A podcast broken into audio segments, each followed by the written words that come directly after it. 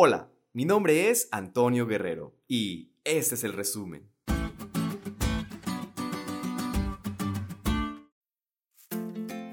En toda esta semana estudiamos algunos de los tipos y ejemplos del pueblo de Israel que quizá a veces pasamos por alto. Toda la historia de Israel es un ejemplo de nuestro andar cristiano con Dios. Es un ejemplo de liberación, de providencia y de obediencia. En primer lugar, Dios instruyó a Israel para que construyera un santuario en el desierto, a fin de que Él habitara en medio de ellos. Todo lo relacionado con su construcción y sus servicios revela verdades eternas sobre el Cristo viviente.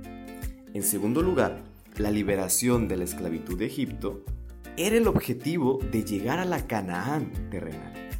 La tierra prometida les brindaría el descanso celestial.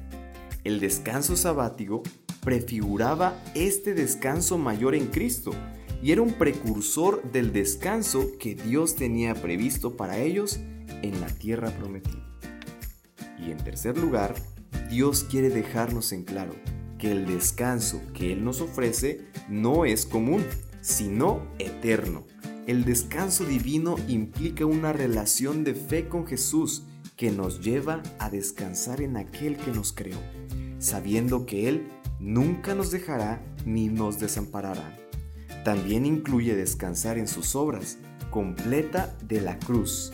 Descansar en Cristo es confiar en su gracia para nuestra salvación.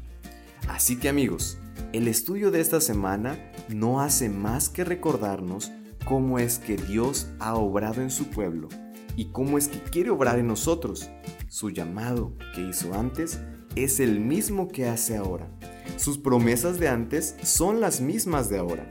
Lo que ha cambiado somos nosotros. Pero, ¿le aceptaremos o repetiremos la historia de aquellos que desobedecieron y no permanecieron fieles?